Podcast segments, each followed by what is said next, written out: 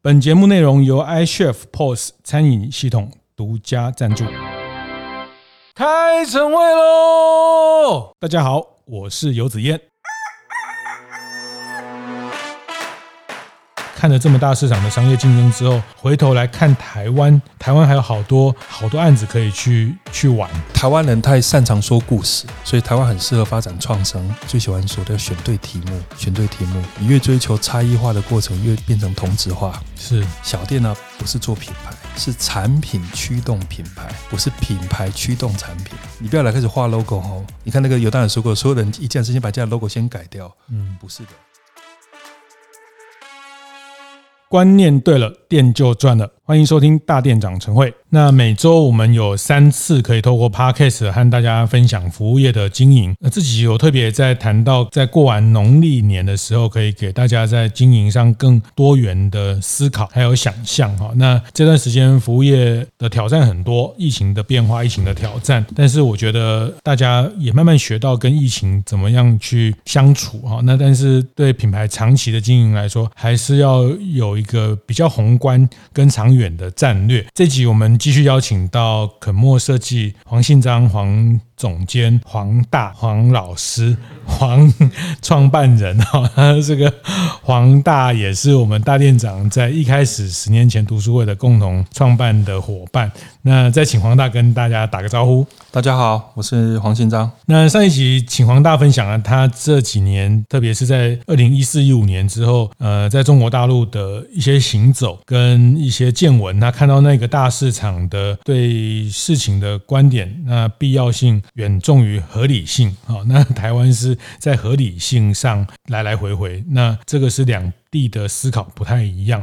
那我想这一集，我想这一集其实想特别请黄大在看了这么大的市场的商业变化，在看了这么大市场的商业竞争之后，回头来看台湾这个市场，我也不认为台湾是小市场，我觉得大跟小是是相对。呃，前几期那个《金周刊》有一个封面故事，就在讲三井 Outlet。在台湾连续开个五个，开个六个，还在找第七个、第八个。那三井的总裁、三井的 CEO 说，台湾市场一点都不小啊，就他们还可以开六七个、七八个。三井 Outlet 持续在在。那我觉得这个没有什么大跟小，我觉得所有的市场。呃，都是转移的哈，就是徐总讲过，市场没有饱和之后重分配哈，那所有的商业竞争都是重分配的关系，线上的电商呃重分配了线下的市场啊等等。那这一集我我其实特别期待黄大在看过那么多的大市场，因为他每次都跟我讲，其实他从这个市场看到这些战法、这些战略，其实在台湾还有好多好多生意可以去。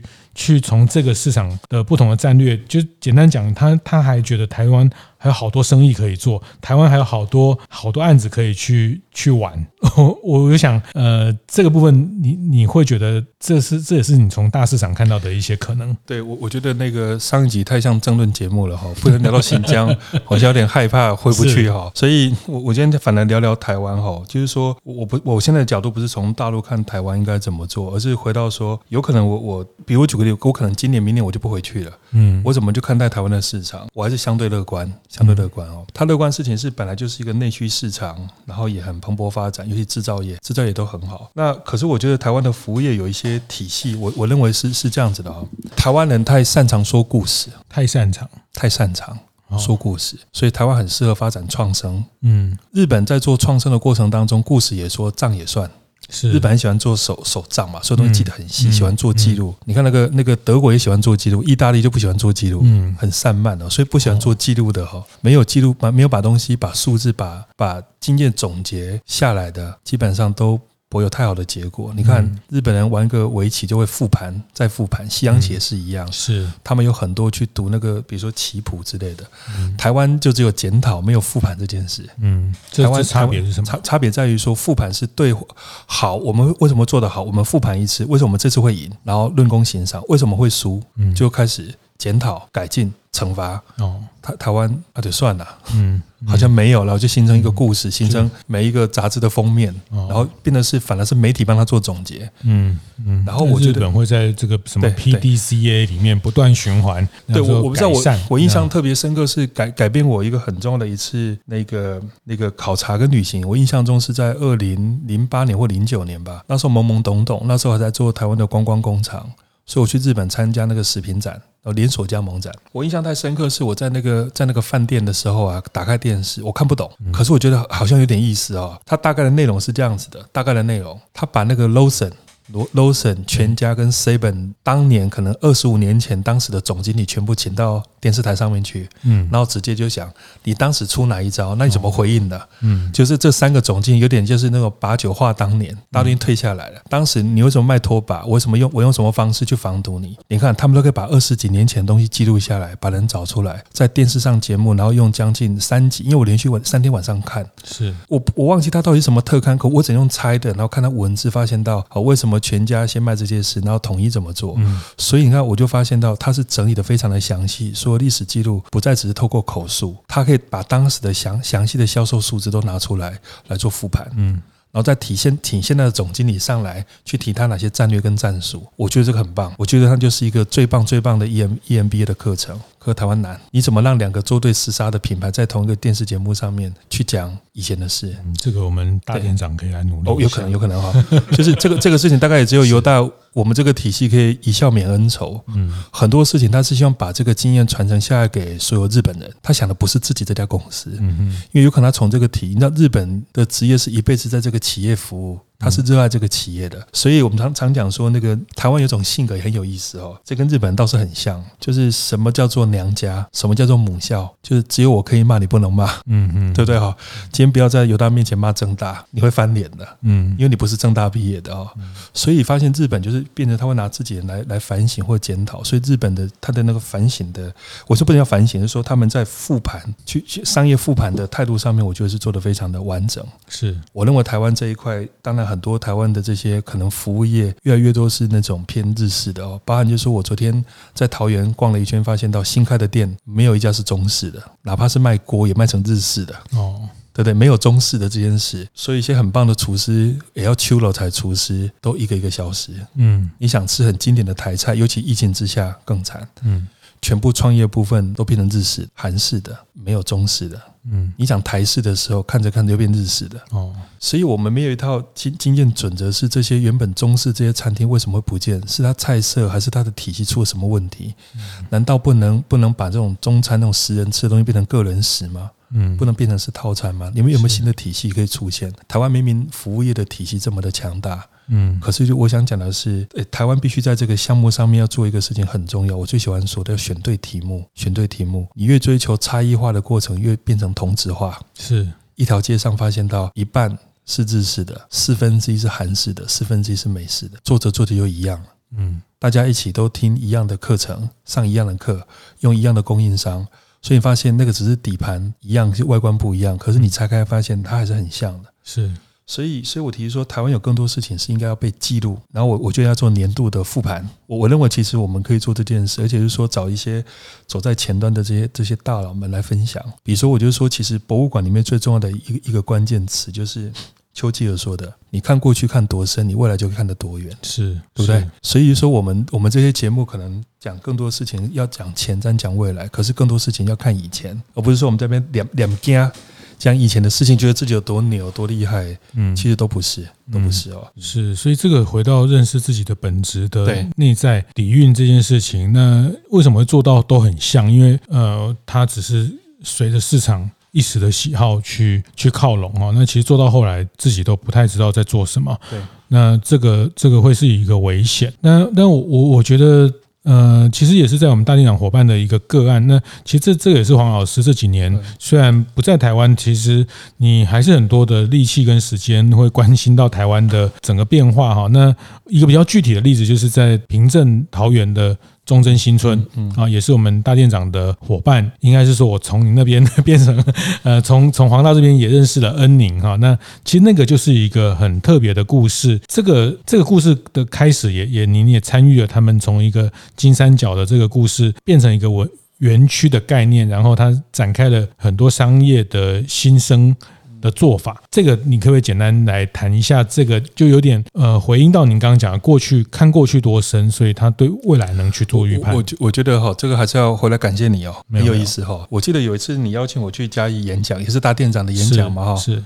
那一场去去诚毅文旅，嗯，也去也认识了那个佳慧，所以我那时候第一次对于哦原原来创生体系里面应该有个就是餐饮派，或是所谓的那种文化餐饮派。以前创生就认为是培军哦培军老师这一挂的，对天空的院子，对对对对。所以我当时去嘉义的那一个感受，我特别的强烈，尤其有个画面哈，我一辈子难忘。我讲完就我觉得我我很少搭火车，我那次就很从桃园搭火车，因为难得回来台湾，所以搭火车过程我还我还选的是那个。复兴号，嗯。我就慢慢搭，然后妈妈口来。我到嘉义要回去的时候，已经到傍晚了。我记得那时候在佳慧店里面吃饭嘛，对，我就走了。后来发现我在半路被佳慧用摩托车拦下来。对对对，他很下来，我就从后面出来，吓一跳，吓一跳。我就说，他就很诚恳，然后我就发现他的眼神，或者说他的收获很大，诸此。我就我就我就想到说，原来在一个一个一个嘉义这个城市，他居然可以做的这么深，而且他是做餐饮的，是，而且他不是。你看现在创生都是卖咖啡，嗯，干民宿，我就觉得给我很大的启发。那这个。事情当时我在在接触佳慧的时候，我那时候还没有碰到恩宁。那恩宁这个事情也是读书会，嗯，那我们犹大认识是透过走私会嘛，是，所以当时是走私会是黄大他们的一个很多台湾第一组成的一个读书会，非常的紧密的一个读书会。所以这个不要脸的说法就是复仇者联盟嘛，哈，拆开各自是 IP 合在一起走私，哈，就是走走私是这样子的哦，这个蛮搞笑的。那个思是思想的思，嗯，那因因为一开始我们取各种名字啊，什么那个七楼读书会啊，什么钻石会啊，我说，哎呀，我从小到大哈都想大干一笔，大干一票。哦，他说那赚钱要怎么赚最好赚？嗯，有人告诉我说，打开刑法判死刑的最好赚。哦，开始看 我又不敢杀人放火，发现哎，走私好像蛮好的。是，那我就思想会流动嘛，把那个诗人是改成思想的诗哦。是，也是因为这个走思会认识犹大，走思会有一次办那个户外的参访，然后我本身住桃园嘛哈，然后那个妹，就我们高雄的妹说，哎呀，我们要到那个她参加那个商周的那个活动，嗯，所以认识了恩宁，然后在桃园新庄，你你你要不要过来看一下？我说我才不要嘞，我说那个因为政党色彩不一样，我不想去。是，好，这样这样讲就好了哈。我跟你不行，那我们都来，怎么可以不到？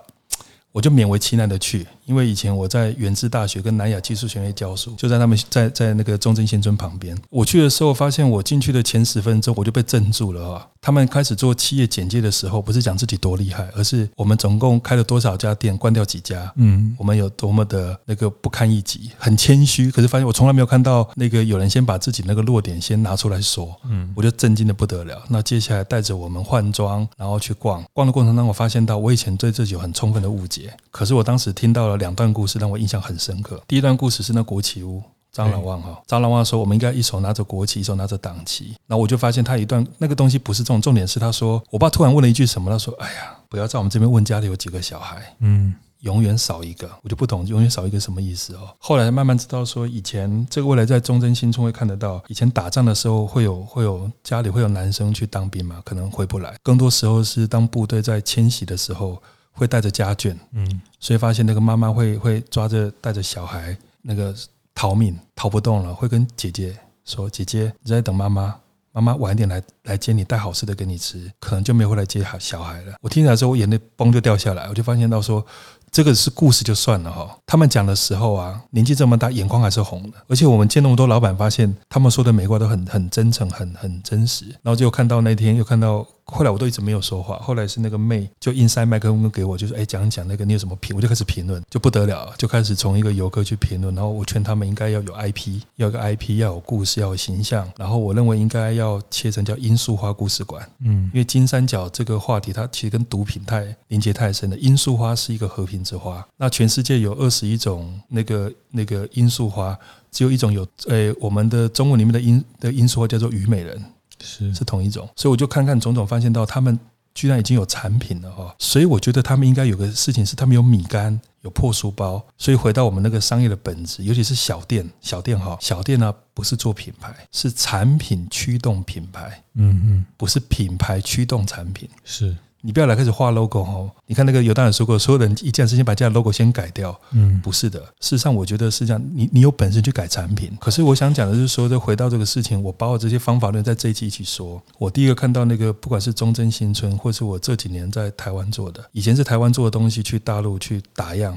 大台湾打样，大陆放量。现在是大陆学了之后回来台湾做。四个关键字：模式、场景、IP 跟爆品。我再说一次哈。模式、场景、IP、爆品，小店也好，或者餐饮也好，你的模式模式跟所有的营营运完全不一样。营运是怎么赚钱？嗯，怎么透过各种的推进继续赚钱？可是模式是什么？哈，模式是谁买单？你做这个事情谁买单？是 To B、To G、To C？嗯，是是是远亲买单，还是那个附近的这些亲人买单？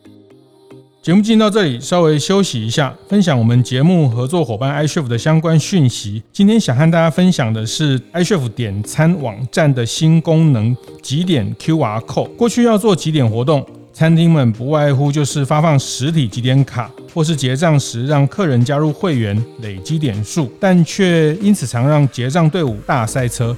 现在有了集点 QR Code 的功能，无论是在实体门市、点餐网站、Uber Eats、Foodpanda 等外送平台，iChef 的店家通通可以直接列印出几点 QR Code 单据，客人直接拿回去扫描就好，轻轻松松就可以掌握每个通路的客人。不管对于老板们或是消费者来说，都相当方便。有兴趣了解 iChef 更多相关功能的大店长们，欢迎上 iChef 的部落格或是官方网站看看哦。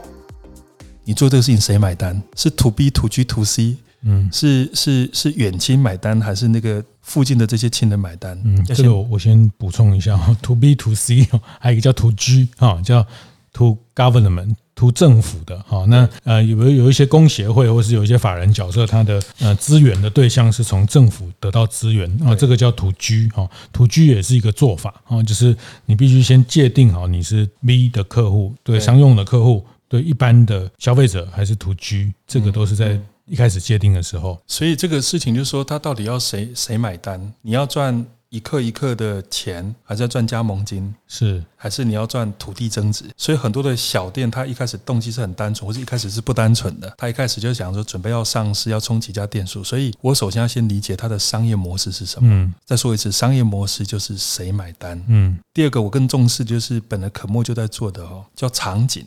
是什么叫场景？场场景不是那个空间设计，真的误会哦。所有的东西是台湾人最擅长的事，台湾一切从。产品出发，大陆是从模式出发，嗯嗯，我们是是是做一个做一个，比如说胡须章的那个卤肉饭，然后慢慢的装冷气，因为从一个产品一直往上，它是由下涨上来的，大陆是由上涨下来的，动不动要资本关注、媒体关注。嗯，场景，我举个简单的例子来说好了哦。场景，假设我们做一个爆品来讲的话，好，比如说我讲了一个，诶，我简简单讲一个好，比如说我们要卖一瓶酒，我们买那个买那个威士忌好了。好，比如说买我们那个，比如我最近在做的，真实做的哈，我最近在做那个金门高粱，做金门高粱酒，所以呢，我要去买一个最贵的金门高粱酒，买一个二十二年的高粱酒的时候，我不会在路边随便买，我会找一家专卖店去买，是，所以会有那个貌美体健的那个导购出来告诉你，哎，这个二十二年有什么好处，我会享受那个被服务跟推销的过程，嗯，这个叫做购买场景，嗯，也叫销售场景。第二个场景叫做送礼场景。嗯，或者是这个送礼，比如说我送给犹大，我必须在一个很正式的场合、很棒的场合，把这一瓶很贵的酒，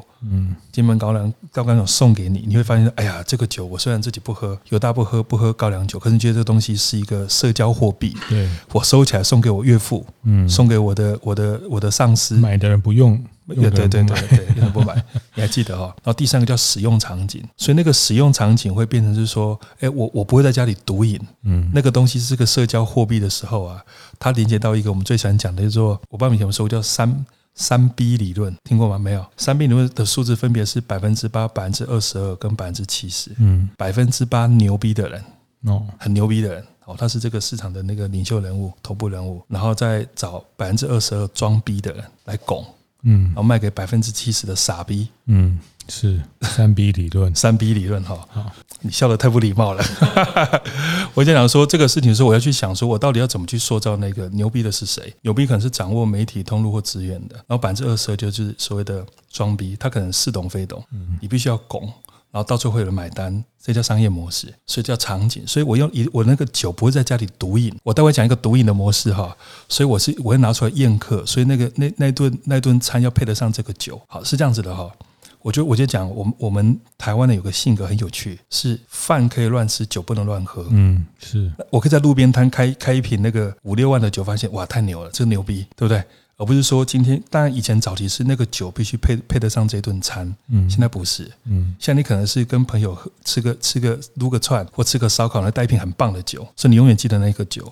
所以这三个场景嘛，这个就是。购买场景、送礼场景跟使用场景，那什么是 IP？IP 叫做负成本连接嘛。我我我举个例子哈，比如说今天那个中正新村那个有有 Nike 有 Nike 的公司是员工要旅游去去中正新村，哇，这个世界大厂好打折，打个八五折，然后邀请他们来，然后顺便做宣传。如果今天是 Jordan 来呢，打什么八五折？我整个店封起来，然后送给你，陪你玩一整天都可以。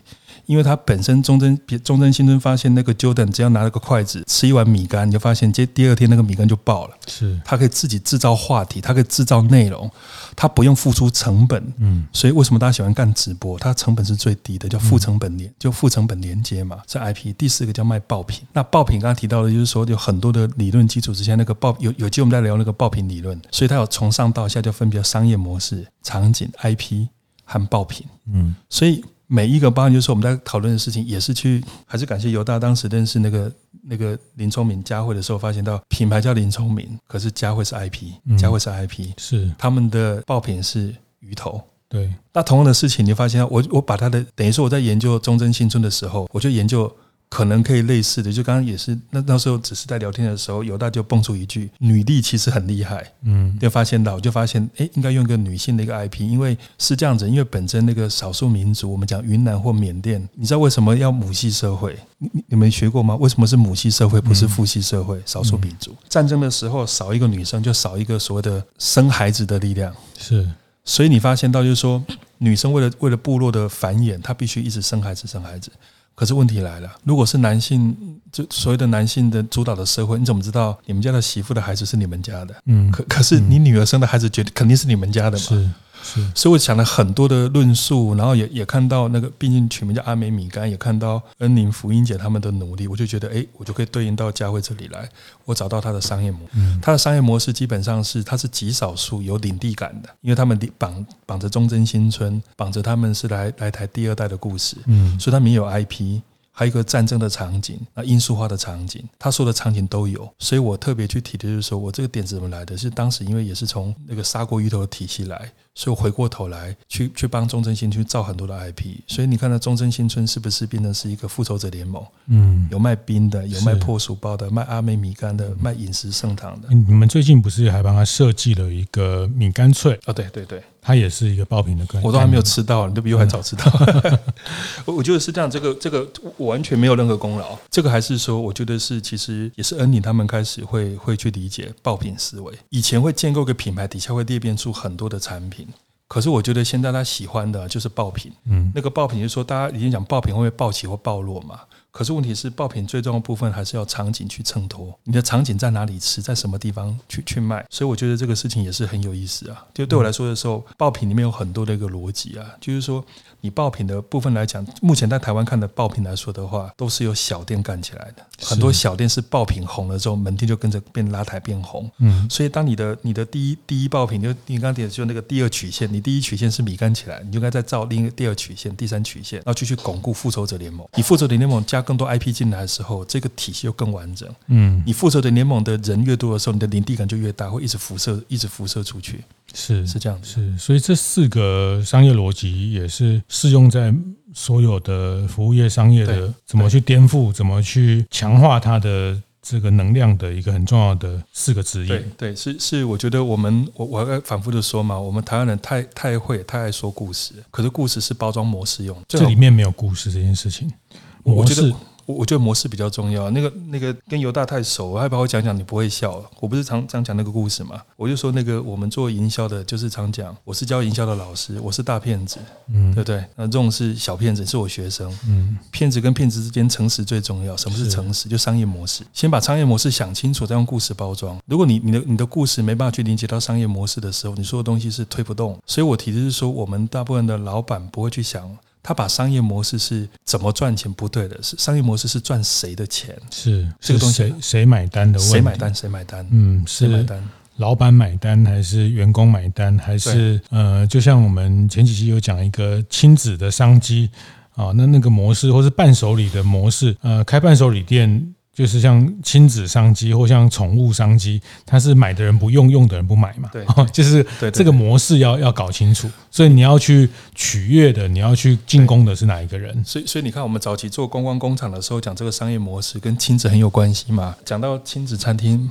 商业模式是什么？他在卖什么？是爸爸的负罪感。我平常没有时间陪陪宝宝，所以通常是妈妈说：“哎呀，我闺蜜说那个哪一家的亲子餐厅很棒，所以我想要去。”如果爸爸到的时候花多少钱是爸爸定的，妈妈说一百，爸爸一定是一百五，一定更多，对不对？那是父亲的负罪感哦。嗯。尤其是那个这个中小企业家更是，他没有那么多时间陪伴孩子，他只好把它折成钱，嗯，换成那个陪伴时间的质量，嗯，所以这个叫商业模式嘛，对。所以你亲子餐厅里面就就是小孩开心，对，应该是妈妈决定去，小孩开心，怎么开心？妈妈为什么要去这一家？因为她的闺蜜都去这一家。对，你要讲决定去的人和付钱的人是两种人。你把商业模式就谁买单？爸爸买单，所以你要针对爸爸的体系去去做，让爸爸再多加钱，等于说进到亲子餐厅里面的二次消费。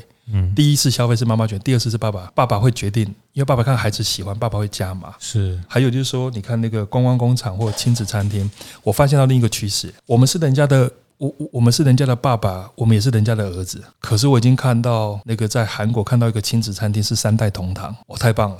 嗯，我觉得这个太太厉害了，这个我不得不去说哈。我在大陆做了一个品牌是小木屋，我还在挣扎努力当中。然后我我去提案的时候，那个成都的那个书记跟我讲，我会发现我我我的模式也对了，故事也非常完整。我发现他不为所动，他跟我说：“黄老师，晚上能不能到我们家里用餐？”我想说，糟了，这个不是要好处，大概就是就不是。他很诚恳告诉我说，我在升官的过程当中，我的孩子怎么长大，我真的不知道。可是我现在跟我孙子啊，我我我我反而跟我孙子跟我孙子很亲。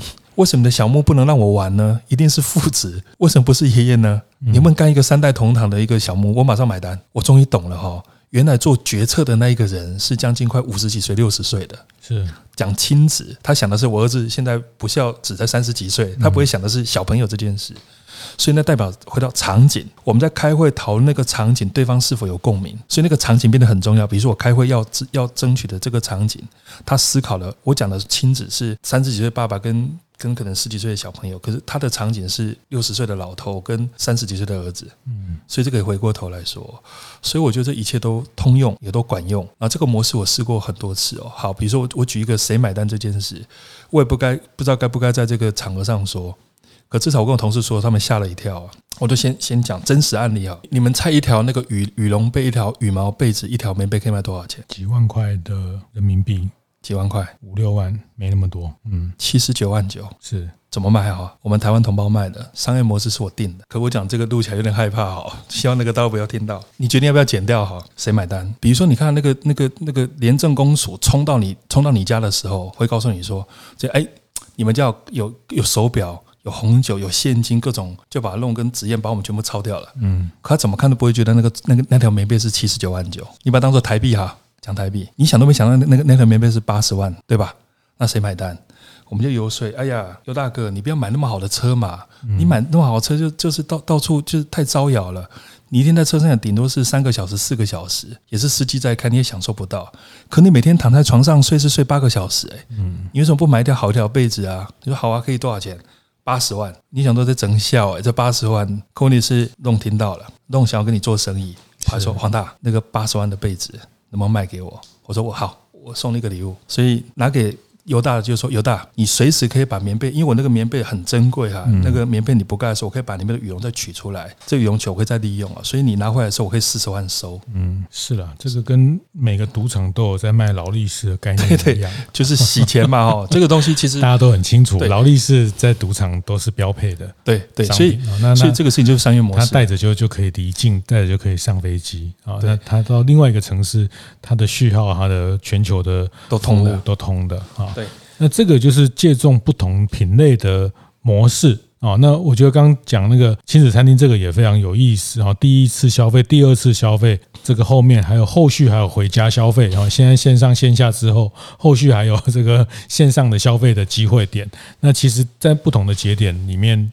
去对谁进行销售的动作？对，就就是我们，我还是想在这次的节目上面反复的帮大家去提醒，就是谁买单这事情要想得更透一点。嗯，我们马上会陷入到经营，然后看数字。可是问题是一个一个一个最高的层次，还是想谁买单，然后去想第一次、第二次、第三次，嗯，他东西才做得够久。所以场景，场景也是要考虑的。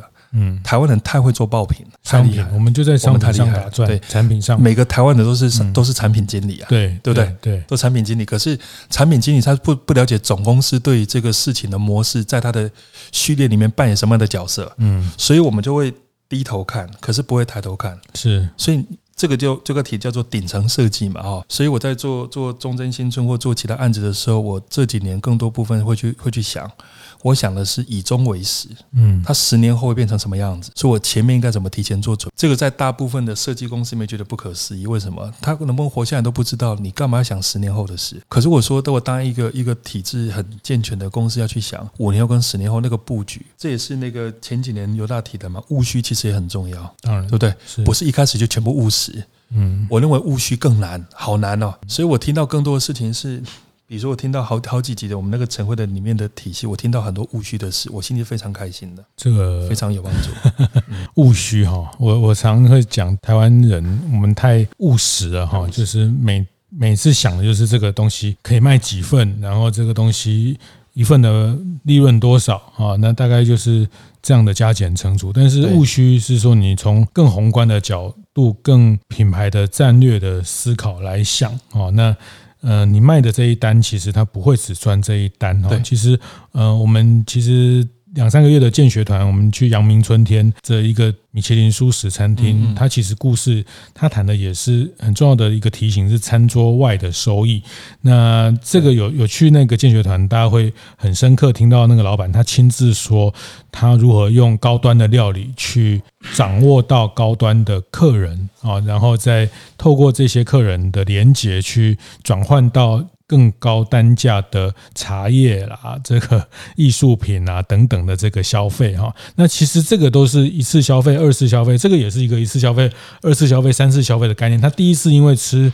吃一个很棒的料理，有感动，喜欢，对这个品牌产生好感。它的二次消费、三次消费有没有可能延伸到另外的品类？那另外你提供它在它这个 lifestyle 里面需要用到的呃相称相对应的东西。那这个讲到底也是现在的电商的思维，就是所谓终身价值的概念嘛。哈，你你抓了它之后，不是抓到亲子餐厅，不是只有抓到这个小孩，是抓到这个小孩以及他的爸爸，呃，以及他的妈妈，哈，以及他的这个呃。想要陪伴，呃，因为会带，呃，其实如果你有很多时间陪伴小孩，你大概就不会带他去亲子餐厅了，因为 因为有太多好玩的地方，太多有趣的地方可以去探索。那大概就是在城市里面，你时间非常有限，那又觉得要要找一个地方吃饭的时候，又可以满足。呃，不同成员的这些满足感，那这样的人他的特性，他可以后面他一定是带着其他消费的需求一起来的哈。那那这个部分，我觉得黄大呃，在这这这个四件事情，其实我觉得光第一个东西，你把你的模式，你的模式哈，不是商，不是不只是商业模式，你的怎么样付谁付钱的这个模式。想清楚哈，那特别是在这个时代，我想呃，大家在常会听到一句话叫“羊毛出在猪身上，狗买单”啊。其实平台所谓的平台经济这个模式，他们也也是其实这些 Uber Eat 这些呃平台，它不是赚大家的这些手续费，它其实更大是后面它的广告费，后面它能驱动的数据的力量，这些模式。那我觉得小型的服务业、中型的服务业。在这件事情上，我觉得我们可以有更透彻的思考。那这个对应到场景，对应到 IP，对应到爆品。那其实连在一起啊，那至于要怎么连在一起，这个就要找顾问啊，找找黄大就要付钱了。这个这个不一定不一定哈，请我吃一顿就好。因为是这样子的哈，我我可以把那个刚才犹大提的特别好，我我我回应刚才你提的事情，记不记得我们上一段节目怎么讲的？必要性跟合理性哦。台湾人太合理了哈，所以不停的务实，务实再务实。OK，所以那个务虚也很重要哈。我们应该趁对岸还不够务实的时候，嗯，赶快学务虚。是对不对？我们要学哦，这是第一段我要讲的。那至于说怎么把商业模式、场景、IP 跟爆品串在一起，我们肯莫有一个部门是很神秘可特别好用的哦。也也还是感谢大店长。那个最早最早以前，我们跟那个江庆忠江大，我们一起去见那个江大。对，我们那时候去那个微热山丘，我去去徐董这里哦。后来我们跟徐董有合作，有合作，他做了一些那个园区的一些规划。是，那也是在这个办公室。当时也被问的这个问题是，那这怎么串在一起？嗯，我就突然我讲的想的事情是，所有东西用什么东西串？时间，嗯，时间，它有顺序。那它叫如果套套现在的说法，可能有最新的说就叫峰值体验，或者叫做什么服务设计流程。它其实讲的都是时间。好，比如说我问那个弄或者犹大，你们家里住多远？你讲，哎，我大概开车二十分钟。我问你的是空间呢，你回答是时间。你发现到吗？哈，所以我们的部门叫时间设计师。是时间设计师，就是说这个到底怎么做？这个商业模式到最后怎么串？是这些人到还没有到到那个维勒山丘的时候的入园之前，到入园中跟入园后，我们是算准时间的。举例，比如说，这是我从那个那个另一个电影的书上看到了一部电影两个小时。为什么是两个小时？是大家憋尿的时间，哦，对不对？哈，这是生理时间。那前十八分钟，如果你说不清楚，这个这个电影的任务是一个爸爸去解救他的女儿，谁是好人，谁是坏人，他就。咔就砍掉了，嗯，大家对时间基本上是无法妥协的，或者是最好的影片是企业影片是八分三十秒，嗯，在台湾在亚洲大概是七分三十秒，嗯，因因为我们更着急，七分三十秒，也或者为什么吃那个泡面要吃三分钟？因为你闻到香味到最好吃是三分钟，嗯。否则像一分钟泡面早就发明出来，所有东西就跟时间有关，是，所以我就要花很多时间去算走的那个步数、空间和它停留时间。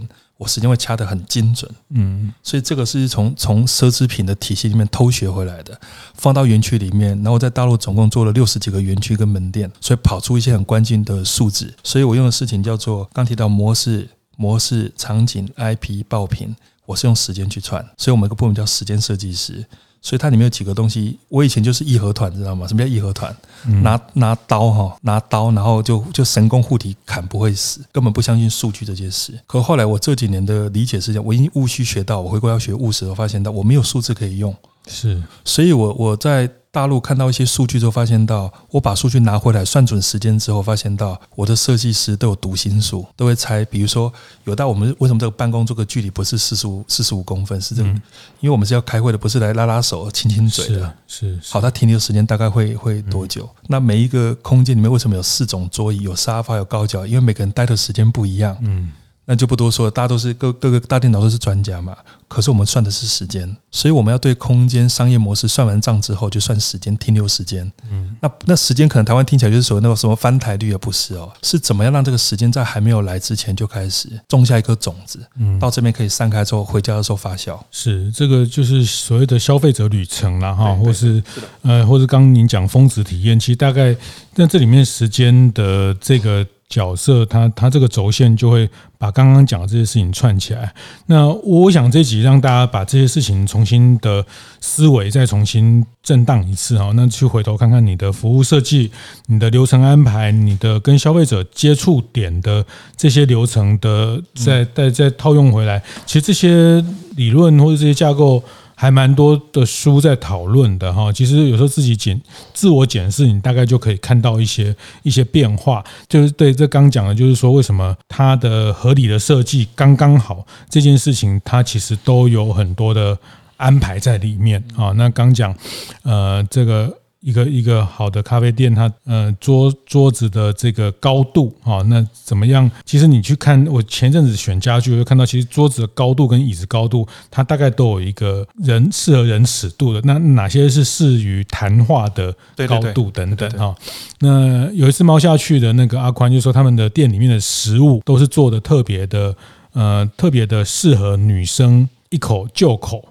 哦，就是说，这个也是作为一家名店要去注意到的，因为名店一定会有女生，一定很多哈。对，所有的名店女生都很多，而且只有女生多的店才会变名店。哦，那那你要考虑到女生对于呃这个这个食物的呃适当的 size 放到嘴巴里面这件事情，一家好的餐厅也是会去想到的。对，所以这个我倒是有一个小小的建议哈，那个不知道该不该说哈。嗯，下次建学团的时候，我们开个时间设计师帮大家夜补。是补一下，就是可以把整个那个表格拿出来走一次，因为我们是真的精算过，算过之后发现到，它像那个像那个卧虎藏龙里面那一把那个清明剑，就是一刀流，它等于可以放到所有体系里面都适用。它这个表格比较符合我们台湾人用，是很很适合，未来可以拿来试试看。好啊，我们有机会可以再到中正新村，我们上次去过一次，那我觉得如果有机会，黄大还在台湾的时间。嗯，我觉得大家可以用这样体验的方式去进到一个场域去做更深刻的学习。好，谢谢谢谢今天黄大的分享。我想这几个关键字，大家呃想办法活化，想办法运用在你自己的商业的体验、商业的服务上。那希望大家可以有新的收获。谢谢大家，谢谢黄大，谢谢。会后记得在 Apple Podcast 订阅、评分、留言。有任何想在晨会上讨论的议题，也欢迎提出。大店长晨会，下次见，拜拜。